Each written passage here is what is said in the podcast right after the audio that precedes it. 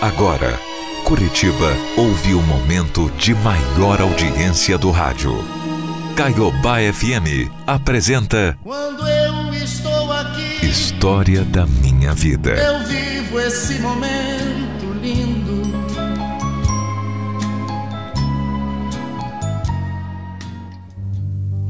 Sabe, Deus tem várias formas de operar milagres na vida da gente. É, às vezes a gente não entende algumas coisas. Mas é só olhar com atenção para enxergar aquilo que pode não estar tão aparente. Bom, eu e o Fernando nos conhecemos há muitos anos, quando a gente ainda nem era adulto. Eu sempre fui extremamente apaixonada por ele.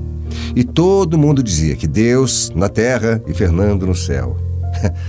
Mas era verdade, viu? Eu era cega de amor. Eu seria capaz de qualquer coisa no mundo por ele. Depois de seis anos de namoro, a gente se casou. E eu sabia. Sempre soube que eu ia passar o resto da minha vida ao lado dele. O único sonho era me casar com amor, o maior amor da vida, e ter com ele muitos filhos. Aliás, desde os tempos de namoro, quando a gente ainda era super novinhos, a gente falava sobre filhos. Tanto que a gente tinha decidido até os nomes já. Glória se fosse menina e Tiago se fosse menino. Mas depois de dois anos de um casamento muito feliz, a gente começou a tentar engravidar, engravidar, engravidar e não conseguia. Depois de meses e mais meses de tentativas, nós procuramos por um médico para saber por que é que eu não conseguia engravidar. O que, que tinha de errado comigo? E o que nós descobrimos é que o problema, bom, o problema não estava em mim. Não. Era o Nando, na verdade, que não podia ter filhos. Meu marido era estéreo. Não, isso não pode ser verdade. Ah, isso não pode ser verdade. Eu, eu não acredito nisso. E agora, Cláudia? O que, que a gente vai fazer? Calma, amor, calma.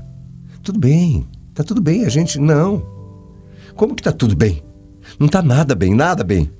Eu não posso ser pai.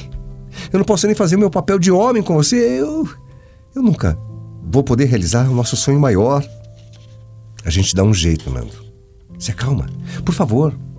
Ó, a gente pode, sei lá, tentar inseminação artificial, adotar. A gente dá um jeito. Cláudia, pelo amor de Deus. A tua voz tá me irritando já, sabe? Ó, eu tô me sentindo. Eu tô me sentindo no limite você tá com esse tom de voz aí. Eu não quero isso, eu não quero a sua pena, a sua dó, viu? Eu não quero pena de ninguém, eu não quero.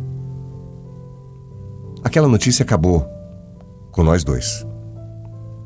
Mas se por um lado eu queria dar apoio e mostrar pro Fernando que mesmo triste, isso não ia mudar nada no meu amor por ele, por outro lado, meu marido se transformou numa pessoa realmente que eu não conhecia, totalmente ignorante. Sabe, ele não sabia lidar com aquela situação, com aquela frustração e acabava descontando tudo em mim.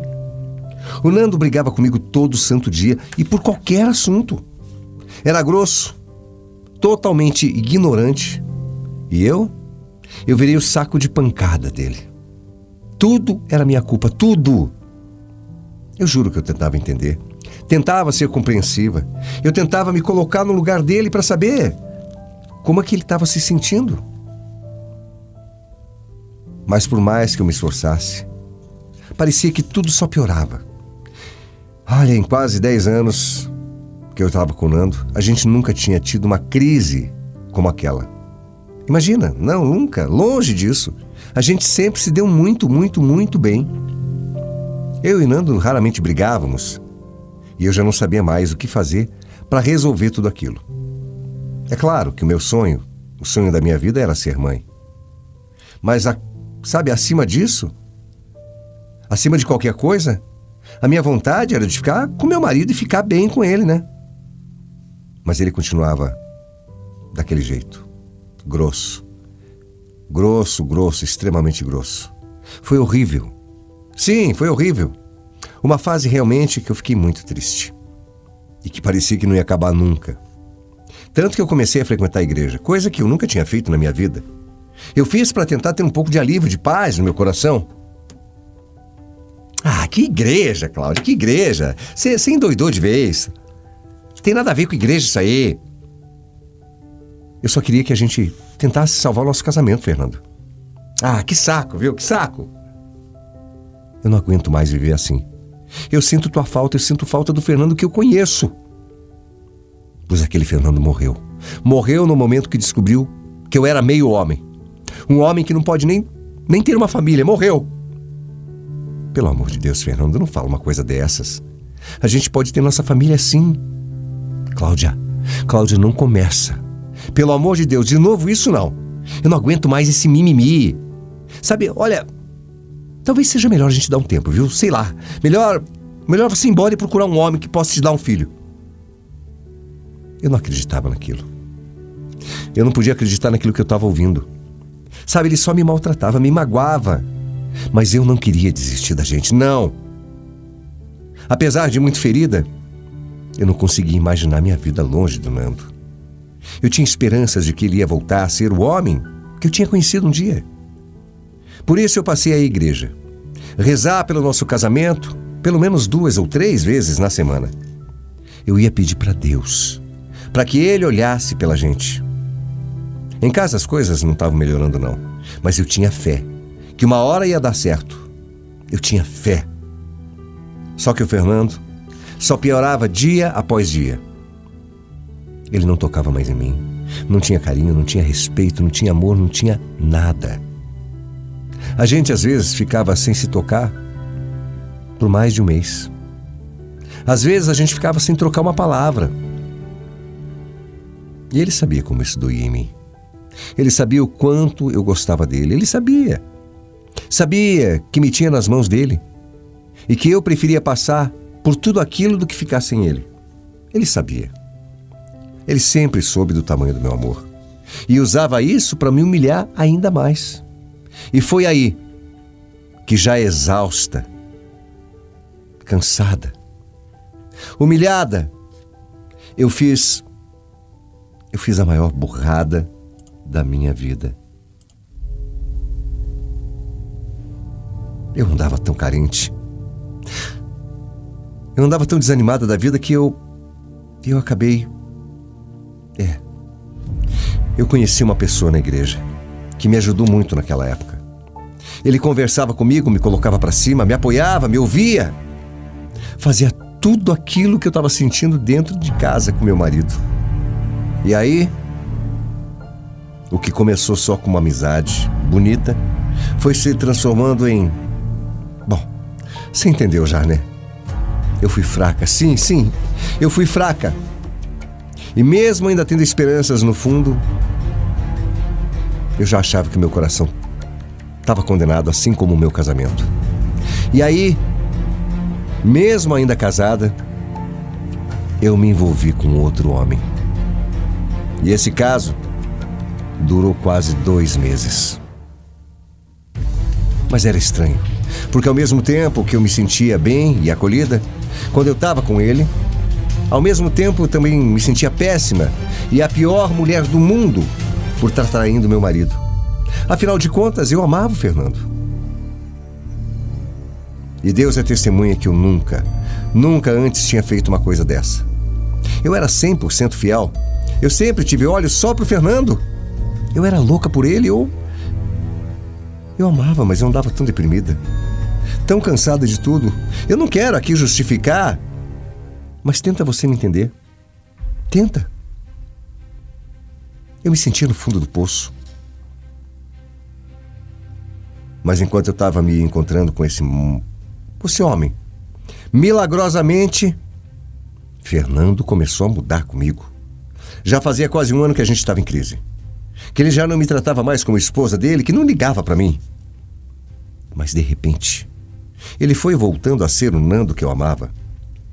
Eu não sei se ele sentiu que eu estava mais distante também, sei lá, ou se foi só uma coincidência. E eu, claro, comecei a me sentir pior ainda. Pior por estar tá tendo um caso. Eu percebi que o meu marido estava voltando para mim. Eu terminei tudo com aquele homem, sem pensar duas vezes. Aquilo tinha sido uma fuga, uma loucura, uma burrice. Nunca teve sentimento. E, ó, eu juro, juro mesmo. O meu grande amor estava voltando para mim. E eu estava ali, esperando por ele. Fernando mudou tanto, mas tanto, que ele até me disse que queria começar a igreja comigo, é? E juntos nós passamos a orar pelo nosso casamento. Para que tudo resolvesse. Para que a gente nunca mais passasse por nada daquilo que a gente tinha passado. Olha, a crise realmente foi horrível. Mas no final ela serviu para unir ainda mais a gente. E eu, claro, deixei que aquele meu deslize ficasse escondido somente na minha consciência. Não, não tinha por que eu falar, né? Ele com certeza nunca me perdoaria, e no final aquilo também não significou nada para mim. Enfim, parecia que tudo ia ficar bem. Eu e o Nando estávamos vivendo uma lua de mel. Meu marido nunca tinha sido tão carinhoso, tão atencioso. Meu Deus! Tava tudo tão incrível, tão bom, tava fantástico. Sabe, eu estava agradecida por tudo que estava acontecendo. Mas aí a tragédia aconteceu. Grávida? Você tá grávida?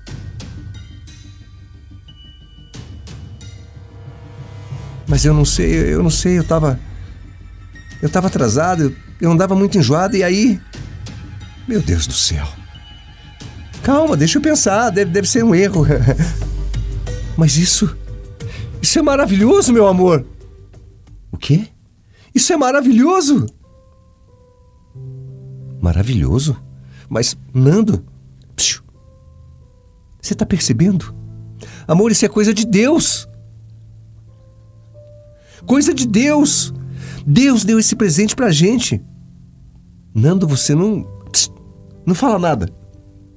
Isso é um milagre. Isso é um milagre. A gente está testemunhando um verdadeiro milagre, mulher. Depois de tudo que a gente passou, Deus está compensando a gente. Porque a gente continua juntos. E sabe? Sabe porque a gente está aqui firme e forte? Porque a gente se ama. E o amor é um milagre. Um milagre, Cláudio, um milagre. Eu ali desesperada, achando que ele ia somar dois mais dois e perceber que eu tinha traído ele. E ele, tadinho, achando que eu estava grávida porque era um milagre. Eu fiquei sem reação. O que, que eu podia fazer? O que, que eu podia fazer diante disso? De repente, o que eu achei que era uma tragédia se transformou numa bênção. Eu estava grávida de outro, mas o meu marido tinha certeza que era dele. Ele estava tão cego de felicidade que nem fez as contas para ver se era possível. Porque, na verdade, se ele fizesse, ele ia ver que era impossível aquele filho ser dele. Eu definitivamente não ia contar a verdade. Estragar o meu momento feliz. Estragar o momento mais feliz da vida do meu marido. Estragar a fé dele? Não. Não, não ia mesmo. E a partir daquele dia, eu coloquei em mim uma máscara. Por fora eu estava comemorando a novidade da gravidez com meu marido. Ver o Nando tão feliz, emocionado, me deixava feliz, mas por outro lado, com uma culpa, uma angústia, uma pena, uma consciência pesada, tadinho. O que, que eu ia fazer? Mas foi aí que depois de muito pensar, eu entendi aceitei os planos de Deus. O Nando tinha razão. Aquele era mesmo um presente, um milagre. Poderia não ser da forma como meu marido estava imaginando, mas sim, era um milagre. Eu percebi que tudo aconteceu exatamente como tinha que acontecer, para que chegasse onde chegou. A crise, o meu casamento, o meu envolvimento com outro cara, até mesmo a gravidez. Tudo serviu para unir ainda mais eu e o Fernando. Para que a gente seguisse em frente, conquistasse a nossa família. Olha, tudo que aconteceu, eu tenho certeza, hoje eu tenho certeza. Certeza absoluta que foi o destino e Deus. É, foi o destino e Deus. Não é fácil, não, viu? Não é fácil, não. Mas Deus foi muito bom com a gente. Nosso filho nasceu há quatro meses e nós não poderíamos estar mais felizes. Tiago é lindo, cheio de saúde. E o Nando? Nando se tornou o melhor pai do mundo. Como eu sempre soube que ele ia ser. E eu? Eu tirei a culpa de mim. Tirei e aceitei o milagre de Deus e a vida que Deus me deu. Às vezes eu pego e me julgo. Mas depois eu paro, penso e falo: se o meu marido preferiu tapar os olhos e acreditar que isso é um milagre, eu também vou fazer o mesmo. Afinal de contas, nosso Tiago é um milagre. Um milagre na nossa vida.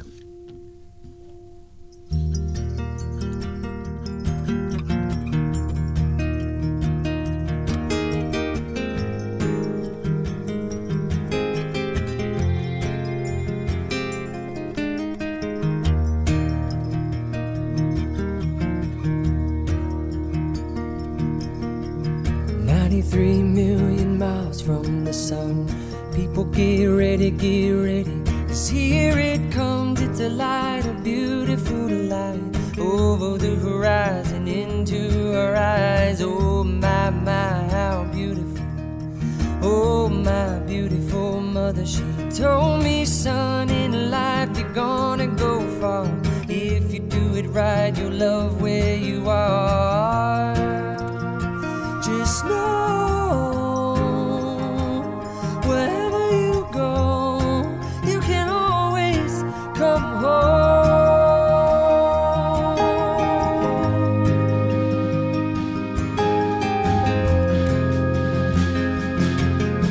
240,000 miles from the moon. We've come a long way to belong here to share this view of the night, a glorious night.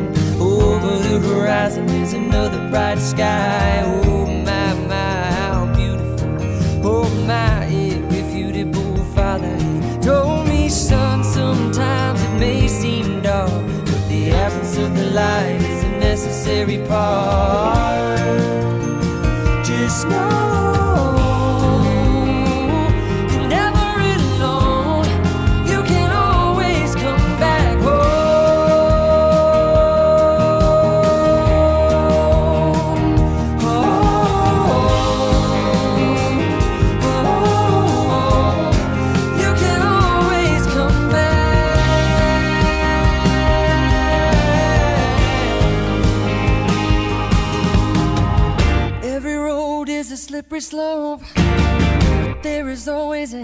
You can hold on to. Looking deeper through the telescope, you could see that your home's inside of you. Just know